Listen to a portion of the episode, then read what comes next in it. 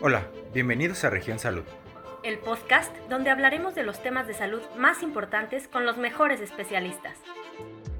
Hola amigos de Región Salud, bienvenidos a este nuevo episodio. Eh, con nosotros eh, estará la doctora Fernanda Almanza, que vamos a hablar sobre el TOC. Hola Bau, ¿cómo estás? Hola, pues muy emocionada de tener aquí a Fer. Es una experta en temas de salud mental, entonces yo creo que podemos sacarle mucho jugo en, en cuestión a, este, a estos temas. ¿Cómo estás, Fer? Muchas gracias, muy bien, Pau. Ustedes también, supongo que bien. bien, muy, emocionados. Qué bueno. Sí, muy, agradecidos contigo de que vuelvas a estar con nosotros aquí. No, eh, pues las veces que me inviten. Muy bien, Fer, pues bueno, en esta ocasión, eh, bueno, la vez pasada hablamos como de salud mental en general. Pero bueno, en este episodio queremos darle un enfoque eh, a la enfermedad del TOC. Okay. Eh, bueno, no sé si quieres empezar tú, Pau, para... Sí, bueno, eh, nada más como para dar un panorama general, el TOC es el trastorno obsesivo compulsivo y queremos ser muy específicos en, este, en esta enfermedad porque hemos visto que hay como que muchas dudas que han surgido alrededor del tema, este es algo que quizás todavía se encuentra mucho en una enfermedad que se encuentra mucho en la oscuridad, digamos, o sea que no se habla mucho del tema, más que en cuestiones así de muy generales de si alguien es limpio, dices que tiene TOC, ¿no? Entonces queremos conocer más a detalle y pues qué mejor que, preguntarte a ti, ¿no? Platícanos un poquito, ¿qué es el TOC? ¿Qué, ¿Cómo se define esta enfermedad?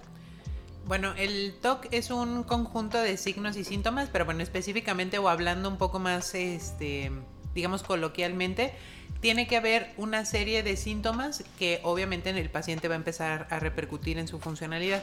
Esta serie de, síntomas es ideas o imágenes o impulsos que se presentan de forma repetida a lo largo de la vida de la persona y que pueden ir cambiando incluso, por ejemplo, la presentación o el gatillo desencadenante. O sea, puede ser, como decías hace ratito, Pau, puede ser por limpieza, puede ser por orden, puede ser por simetría, incluso puede haber de ideas religiosas, ¿no? Entonces, es un, como una gama de ideas que se pueden presentar, pero la característica es que son muy, muy repetitivas, que el paciente obviamente no los quiere tener y esas ideas generan una conducta que nosotros le llamamos compulsiones. La compulsión ayuda al paciente a disminuir esta clase de síntomas, pero pues obviamente la compulsión puede irse a lo mejor está eh, eh, un poquito exagerada la, palabra que voy a utilizar, pero puede irse comiendo la vida del paciente. O sea, me refiero a que le puede invertir dos horas, tres horas o incluso la mayor parte del día. Entonces ahí es donde radica la importancia de encontrar estos diagnósticos a tiempo. Ok, y una pregunta. ¿Qué causas hay del TOC? Es decir, ¿hay alguna una raíz que, se tenga en cuestión genética o ambiental o, qué influye para desarrollar la enfermedad? Sí, hay varios factores. Sí, hay factores genéticos, es decir, o hereditarios. Si mi madre o mi padre tienen trastorno obsesivo compulsivo, probablemente pudiera llegar a tener alguno de mis hijos. Pero también aquí hay un síndrome que se llama pandas. Mm, ese síndrome, bueno, es una palabra en, en inglés, pero eh, en pocas palabras lo que quieren mencionar es que son personas, o sobre todo niños, que han tenido infecciones repetidas de, eh, garganta o faringoamigdalitis y necesitan estar utilizando obviamente antibióticos. Mm, el estreptococo, que es la bacteria que normalmente genera esas faringoamigdalitis, se ha visto implicada en la generación de síntomas obsesivos. Entonces, muchos de esos niños presentan esta característica y ya después en la edad adulta o en la adolescencia los empiezan a desarrollar. No todos los pacientes con TOC tienen que tener esta característica y, de alguna u otra manera es una explicación a raíz de esta causa infecciosa, pero también tiene componente hereditario. Esa, digamos, sería como una de las causas, ¿no? Exacto. Pero, digamos, se puede desarrollar de manera mm, ambiental, es decir, que tú nazcas completamente pues sano todo, pero que el, el, ambiente o las situaciones de la vida puedan afectar o es algo genético completamente, ¿cómo será? Para el trastorno obsesivo compulsivo es completamente genético, nada más que aquí a lo mejor, digamos, si hay un, es difícil de explicar la diferencia, pero también hay un trastorno obsesivo compulsivo de la personalidad, que ese sí es del entorno, ese sí es de crianza. Es decir, aquí no son obsesiones y compulsiones, es, em, por ejemplo, que los papás sean muy metódicos y que ese, esa rutina se la pasen a los hijos, entonces van a ser niños ordenados, van a ser personas que van a seguir a lo mejor un itinerario, pero no necesariamente van a llegar a disfuncionar como si tuvieran trastorno obsesivo compulsivo. Entonces, sí, este, el trastorno obsesivo compulsivo de la personalidad es totalmente de crianza, pero el trastorno obsesivo compulsivo como enfermedad es tanto hereditario o este componente infeccioso. Ok. ¿Y qué tan frecuente es o qué tan común se da? O sea, es... eh, o sea, ¿cómo se da cuenta la gente cuando lo, lo tienes? Es muy... Sí, o sea, sí, sí se da como muy frecuentemente. Es una enfermedad, digamos, entre comillas, ¿Común? común. La verdad es que no, o sea, es, es una enfermedad que puede estar en una prevalencia, es decir, un número de casos, eh, digamos, diagnosticados entre el 1 y 2% de la población. Hay reportes que pueden decir que hasta el 3% de la población, es decir, no es tan frecuente como, por ejemplo, un cuadro depresivo, que es entre el 12 o 13% de la población. Entonces, mm, digamos que son muy poquitos los casos, pero sí los síntomas hacen que disfuncione mucho el paciente. ¿Sabes algo que, que he escuchado mucho? Que muchas personas creen que hay diferentes tipos de TOC. Ah. Y eso creo que es bien importante que lo toquemos, porque según lo que yo he platicado contigo anteriormente, es que pues el TOC es un solo tipo de TOC, ¿no? Pero sus manifestaciones a lo largo del tiempo pueden ser distintas. Entonces quería como que nos explicaras eso.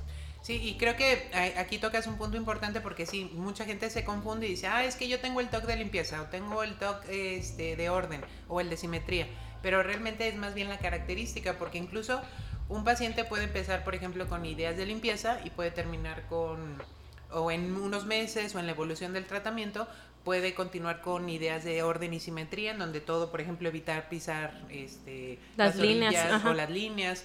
Entonces, ese tipo de conductas, pues de alguna u otra manera, no definen el trastorno obsesivo, solamente es una característica. O sea, el trastorno obsesivo compulsivo, por definición, son ideas repetitivas que generan ansiedad y que el paciente no quiere tener. Esa es la característica del trastorno obsesivo compulsivo, pero cada, cada o en, en la temporalidad, porque también aquí hay que recordar que el trastorno obsesivo compulsivo no se va a quitar, o sea, solamente se va a curar, eh, a controlar, perdón.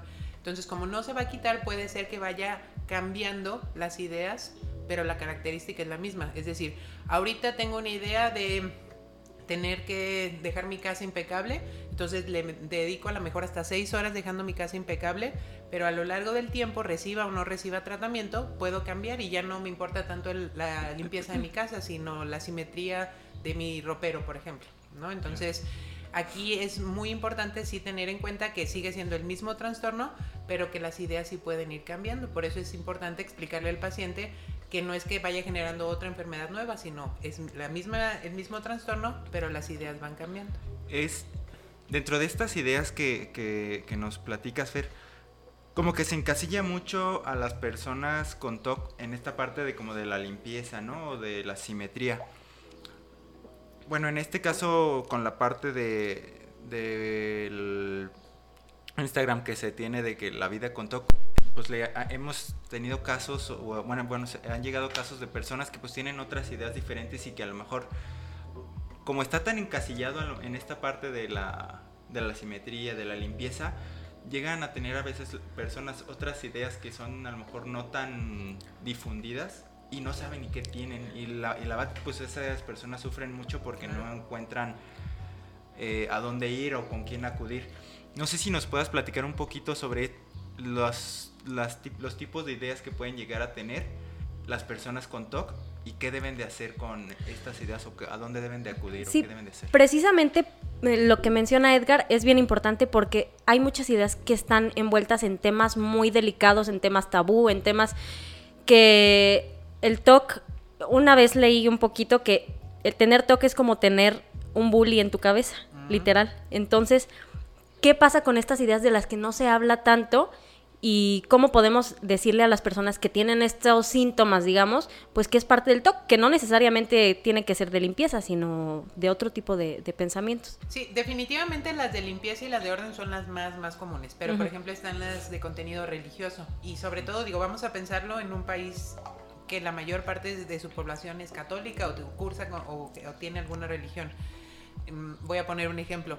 Eh, puedo yo tener la idea obsesiva de ver una imagen, por ejemplo, religiosa y creer que me va a hacer daño o creer que yo le voy a hacer daño o simplemente tengo eh, la, la idea de que probablemente si no me persino al salir de mi casa, ese día me va a ir muy mal. Entonces me tengo que regresar y hacer lo que, lo que mi mente en ese momento eh, me pide. Y de hecho ahorita que dijiste la frase de que es un como tener un bully en tu cabeza, pues la verdad es que sí. O sea, es un bullying constante, pero puede ir cambiando. Por ejemplo, también hay ideas de contenido sexual en donde puedo llegar a tener, a desarrollar alguna idea que pues bueno, se va a manifestar, eh, digamos, con mi entorno, ¿no? Pero ese tipo de ideas, como tú mencionas, son tabú, son ideas de decir, no, pues es que cómo se lo voy a platicar a alguien. Entonces aquí es bien importante que sí se tenga como esa apertura, decir, bueno, si esta idea yo la estoy pensando no sé, lo que sea, porque puede ser incluso de contenido sexual o religioso o de orden y simetría, pero si tiene esas características de que es repetitivo y yo no lo quiero tener y me genera mucha ansiedad, eso es un trastorno obsesivo compulsivo. Para nosotros incluso hay un inventario de tipos o de ideas en donde les hacemos todas las preguntas. Incluso hay una área específica que son de ideas obsesivas misceláneas, es decir, es una mezcla de muchos tipos, ¿no? Entonces, aquí más que hablar específicamente de algún tipo de ideas, pues bueno, es que entiendan que puede ser de cualquier tipo, pero mientras reúna estas características. Es, a veces, eh, bueno, yo, eh, a veces es un poco difícil como que explicarlo a la gente. Porque, bueno, por la misma parte de que a veces como que se toma muy a la ligera por las, gente, por las personas que dicen, no, pues que tengo TOC porque nada, soy ordenado es como llevar esta idea de que no hiciste algo o que hiciste algo, ¿no? Todo el día, aunque y tienes que estar como que regresando, ver, regresando y ver y aunque ves que está a lo mejor puesto bien, te vas un momentito y ya otra vez estás pensando, ¿no? Es, es así es como son estas ideas, o sea, en los diferentes tipos, pero es como que esto, ¿no? Lo que les pasa a las personas que tienen TOC. Sí, de hecho, incluso una pregunta que, bueno, normalmente yo acostumbro a hacer es si pudiéramos juntar las ideas, cuánto tiempo de tu vida o tu día están abarcando. Si dicen, no, pues más de seis horas, o sea, si las juntamos, realmente digo, vamos a ponernos a pensar en algo común. Podemos todos tener una preocupación, pero ¿cuánto de nuestro día abarca esa preocupación? Pero ya si no me puedo desprender, estoy haciendo cualquier otra cosa y aún así la idea regresa, pues de alguna u otra manera. Y eso vamos a, considerar que realmente hace que la persona se distraiga, no ponga atención en lo que está haciendo. Entonces, aquí, mm, como tú lo dices, Edgar, realmente no es algo tan sencillo como decir, ah, bueno, soy ordenada y me gusta tener limpio. No, es me gusta tener limpio, pero también no me puedo ir a casa, por ejemplo, de mis papás hasta que deje aquí impecable. Y entonces me está limitando en otro tipo de actividades porque yo creo que lo tengo que hacer. O por ejemplo, en lo religioso que les decía, tengo que ir... Eh, siento que necesito más bien ir siete veces a misa. No es, no es de nada más querer ir a misa, sino tengo que ir porque si no voy, siento que Dios me va a castigar. O siento que algo muy malo me va a pasar. Entonces, ahí ya la vida la hacen en torno a las ideas obsesivas, no en torno a lo que yo quiero. Y ahí es donde sí, obviamente la vida del paciente se limita mucho. Ahí, bueno, de muchos mensajes que han llegado al perfil de mi vida con toque en Instagram, y ahora sí que por la experiencia que tengo en el tema, este, y he leído también mucho al respecto, dice que en, muchos artículos, en muchos blogs que, he investigado desde hace muchos años, dice que realmente el TOC, por lo mismo que es como un bully en tu cabeza, se mete con lo que más te importa, porque finalmente es lo que más ansiedad te va a generar. Entonces, digamos, si tú siempre has sido una persona religiosa, que eres mexicano, que tu cultura es este el catolicismo, que todo esto, es algo que te importa y se mete el TOC contigo en ese tema, obviamente va a generar un estrés impresionante, ¿no? Este, te, te, comento esto porque muchos mensajes de los que llegan al perfil son relacionados a esto. Es que tengo un hijo de 5 años y siento que le voy a hacer daño. Y son muchísimos los mensajes que me llegan al respecto y es como de, pues sí, porque es algo que te importa. Entonces, si no te importara, no te generara, generaría, perdón, ansiedad. Entonces, creo que ese es como un, punto clave que tú dijiste de, del TOC. Si no te genera ansiedad, pues está, es diferente del TOC, ¿no? No sería una enfermedad. Claro. Este, por ejemplo, también quiero que nos platiques en cuanto al tratamiento. Eh, ¿qué, ¿Qué tratamientos hay que seguir cuando tú detectas que tienes algún síntoma de este tipo? Bueno, ahí la verdad es que sí es... Mm, se tiene que hacer definitivamente a fuerzas, ahí sí no es como en la depresión, por ejemplo, que se puede considerar primero a psicología y después a psiquiatría. Se tiene que considerar ir primero a psiquiatría, ¿por qué? Porque la terapia que se da en el TOC es de terapia de exposición, que se llama terapia cognitivo-conductual. Y esa terapia es muy, como les dije hace ratito, es de exposición, es decir, por ejemplo, e, en esta, en esta situación de, de lo religioso, ¿no? si va con la terapeuta y le dice, ok, bueno, vamos a intentar que en vez de siete días a, la semana vayas a misa, vayas seis días a la semana. Si la paciente no está tranquila o el paciente no está tranquilo, no va a poder llevar las indicaciones del terapeuta. Entonces ahí normalmente por la ansiedad tan intensa que genera el trastorno, se requiere un medicamento o varios medicamentos para contrarrestar estos síntomas y así que ya nos permite en terapia estar trabajando en estas ideas. Eh, entonces, pues bueno, definitivamente si ustedes identifican que tienen alguno de estos síntomas, lo ideal sería ir a una consulta de psiquiatría, ver si realmente es el trastorno obsesivo compulsivo o es el de la personalidad. Y ahí si es de la personalidad, definitivamente es a psicoterapia nada más. Claro. Muy bien. Y bueno, también está la parte dentro de los mensajes que, que me platica Pau que, le, que llegan a veces falta mucha cultura o mucho conocimiento sobre esta, este mismo tema del TOC, ¿no? Y a veces eh, les platican, es que no sé qué hacer, yo me siento solo, me siento abandonado porque me da eh, pena decirle a mis familiares o ya eh, siento que los fastidio, siento que los estoy hartando porque pues es la misma inseguridad que tienen, que pues tienen que estar como que reafirmando, ¿no? Reafirmando.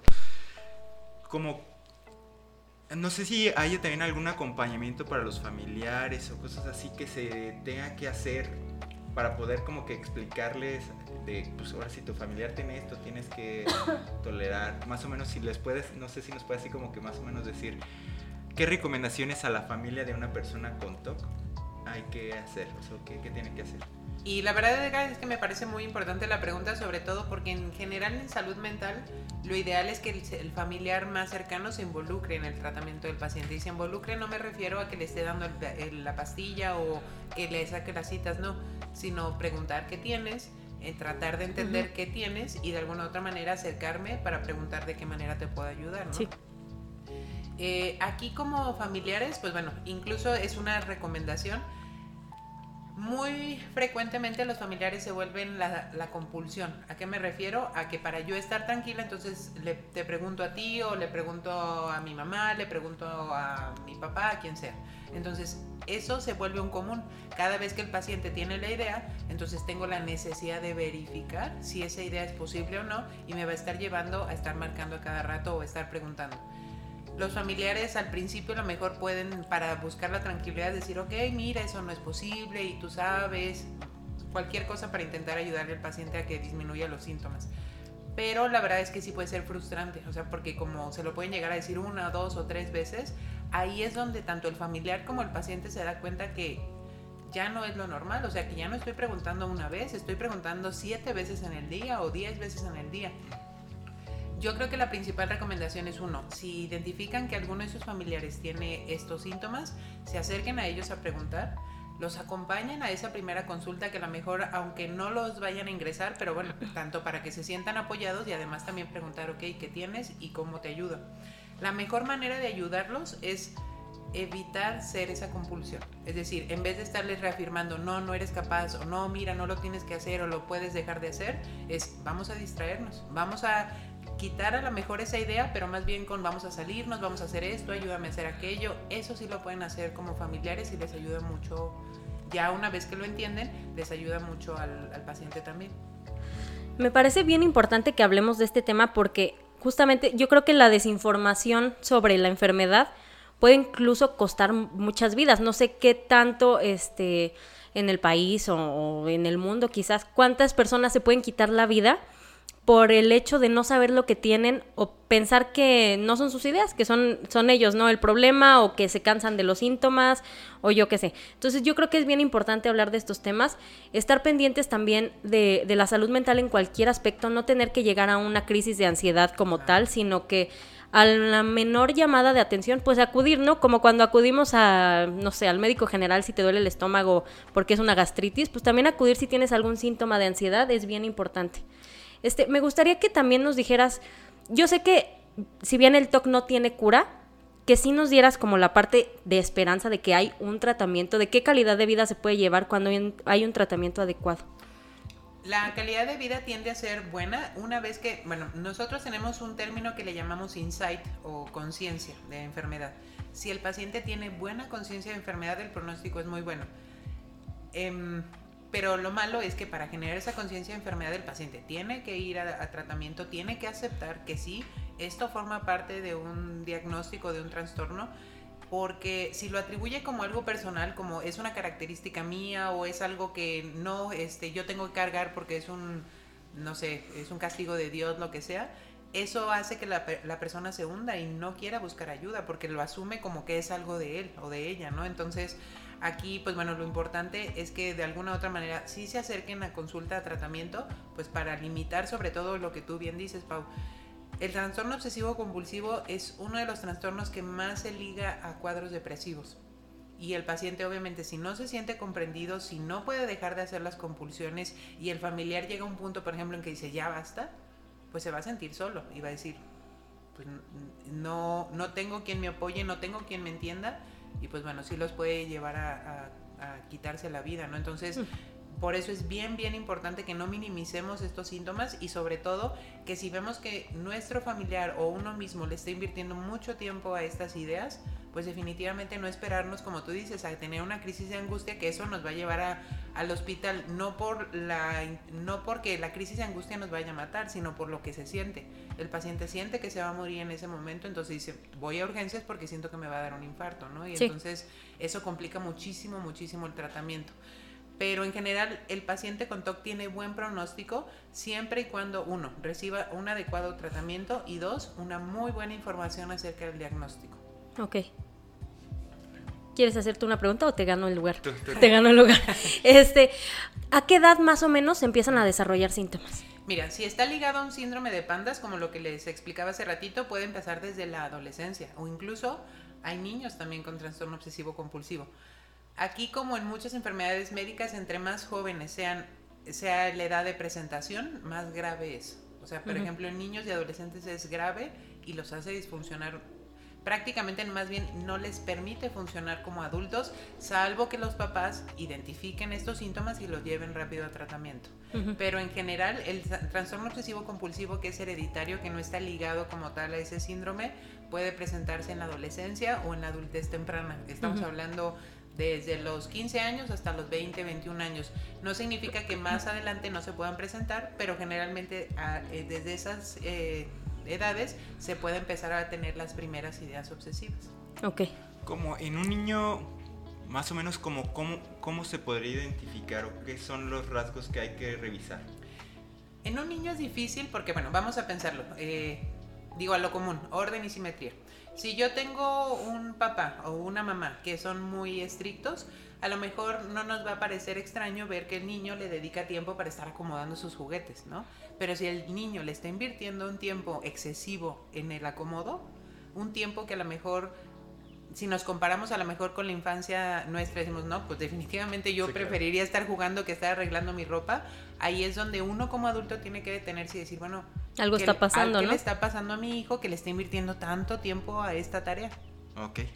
O incluso, por ejemplo, este mm, no sé, o sea, no es tanto en el juego, sino es que, te digo, en los niños puede ser de muchos tipos, pero generalmente al inicio más bien es de limpieza. ¿Por qué? Porque es lo que observan. ya después, conforme vayan adoptando la mejor creencia religiosas o vayan aprendiendo algo de sexualidad, se pueden agregar ese tipo de ideas. Pero te digo, aquí más que el niño reconozca y diga, mamá, papá, necesito ayuda, aquí es mucho de los papás de estar observando tanto, por ejemplo, ya mi hijo ya no agarra, por ejemplo, su Xbox, se la pasa acomodando sus cosas. Algo está sucediendo ahí. Claro. Ok. No, pues sí, mira, sí, sí me parece súper importante que hablemos de esto. O sea, yo creo que nos podríamos echar 20 mil preguntas más. No quiero hacerlo tan extenso, pero sí me gustaría como que este fuera la, la base para que surgieran muchas preguntas en tanto en nuestras redes sociales como en el, Instagram de Mi Vida con TOC, porque yo sé que hay muchas personas afuera que les da miedo acercarse a consulta por el que van a decir, van a pensar que estoy loco, que estoy enfermo, o sea, no sé. Pero es bien importante acudir a consulta cuando tienes este tipo de síntomas. O sea, la realidad es que con un tratamiento adecuado la vida te cambia. Entonces, sí me parece bien importante y te agradezco muchísimo tu tiempo. Este, creo que hablar de este tipo de temas y para los siguientes, digamos, oportunidades, hablar de otra enfermedad mental como es la esquizofrenia, como es el trastorno bipolar, creo que sería bien importante para poder ir abriendo como que el camino a que la gente conozca de estos trastornos, se desmitifiquen un poquito y puedan como que pues dejar de ser tabú, ¿no? O sea, que no por decir tengo TOC, pues digan, ay, estás loco. O sea, igual que tengo diabetes, pues no pasa nada, ¿no? No es tu culpa, pero hay un tratamiento para eso. Claro, sí, sobre todo, como tú dices, Pau, dejar que eviten tener miedo, que al final de cuentas somos eh, médicos como cualquier otro, pero nos vamos a enfocar en salud mental y que de alguna u otra manera pues sí tengan esa confianza de saber que ni van a ser juzgados, ni mucho menos obviamente se les va a tratar de una manera incorrecta. Entonces aquí lo más importante es que ustedes identifiquen los síntomas y pues acudan en el momento en que consideren que, que ya les está provocando alguna disfunción. Ahorita hablando de TOC, pero como eh, como tú dices, puede ser esquizofrenia, trastorno bipolar, depresión, ansiedad. No tomarlo como ah, es de mi salud mental, ah, bueno, le echo ganas y listo. O sea, realmente es un proceso completamente diferente y es un proceso que puede durar meses, puede durar años, dependiendo obviamente lo tardado que haya sido en buscar la atención. Claro. Y normalmente sí los, los tratamientos que son de salud mental son largos, ¿no? O sea, es, es muy raro algún tratamiento que sea como corto. Sí, y la verdad es que ahí sí es importante como mencionar esto porque muchos van con la expectativa de que en dos, tres sesiones y ya me curó o ya no tengo te, depresión. Te tomas tu paracetamol y ya se te quitó la fiebre, ¿no? Ojalá, digo, la verdad es que ojalá que pudiéramos ofrecerle algo así al paciente, pero la realidad es que no.